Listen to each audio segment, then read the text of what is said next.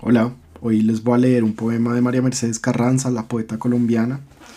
Se llama 18 de agosto de 1989, que fue el año que fue el día, perdón, que en Colombia el narcotráfico, el cartel de Medellín, liderado por Pablo Escobar y sus aliados, entre ellos varios políticos y funcionarios del Estado, asesinaron al líder liberal Luis Carlos Galán, que parecía, todo parecía indicar que iba a ser su el próximo presidente de Colombia.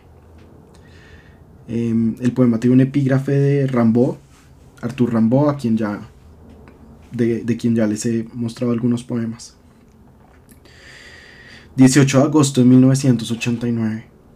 Vi estallar en los cielos el relámpago, el nombre que divide la tarde, las resacas airadas, el alba como un pueblo de palomas borradas, y acaso vi en todo esto lo que cree ver el hombre. Este hombre va a morir. Hoy es el último día de sus años. Amanece tras los cerros un sol frío. El amanecer nunca más alumbrará su carne. Como siempre, entre sus cuatro paredes desayuna, conversa, viste su traje, no piensa en el pasado, aún liviano, y todo víspera en los gestos, hechos y palabras de su vida, que mañana serán distintos en el bronce y en los himnos, porque este hombre no sabe que hoy va a morir. En su corazón de piedra el asesino afila los cuchillos. Este hombre va a morir, hoy es la última mañana de sus horas. Por sus ojos de fría carne azul solo pasan idiomas y horizontes para ciertas cosas que los otros sueñan. La urgencia del pan y de la sal, la flor abierta del abrazo, la sangre invisible y contenida en su caracol de venas. Ahora conversa por teléfono, escribe un discurso, en el libro de apuntes lo atropellan con letra afanada y resbalosa los nombres y las citas de ese día, porque este hombre no sabe que hoy va a morir.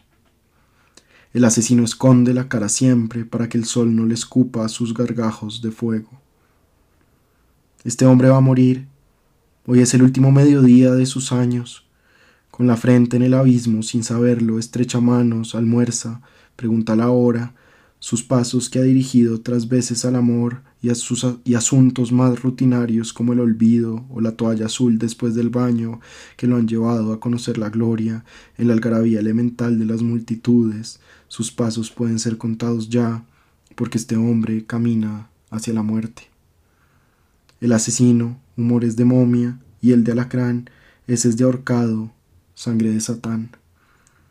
Este hombre va a morir, Hoy es la última tarde de sus días. Se prepara sin saberlo para el ritual con la voz fingida en la memoria que casi oye ya entre las caras como olas. Repasa las palabras de la arenga, pan y verde, lagos de luz, verde y labios.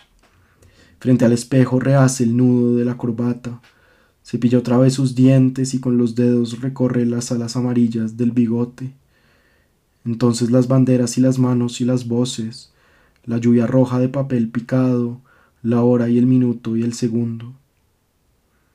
El asesino danza la danza de la muerte, un paso adelante, una bala al corazón, un paso atrás, una bala en el estómago. Cae el cuerpo, cae la sangre, caen los sueños. ¿Acaso este hombre entrevé como en duerme vela que se ha desviado el curso de sus días, los azares, las batallas, las páginas que no fueron, acaso en un horizonte imposible recuerda una cara o voz o música. Todas las lenguas de la tierra maldicen al asesino.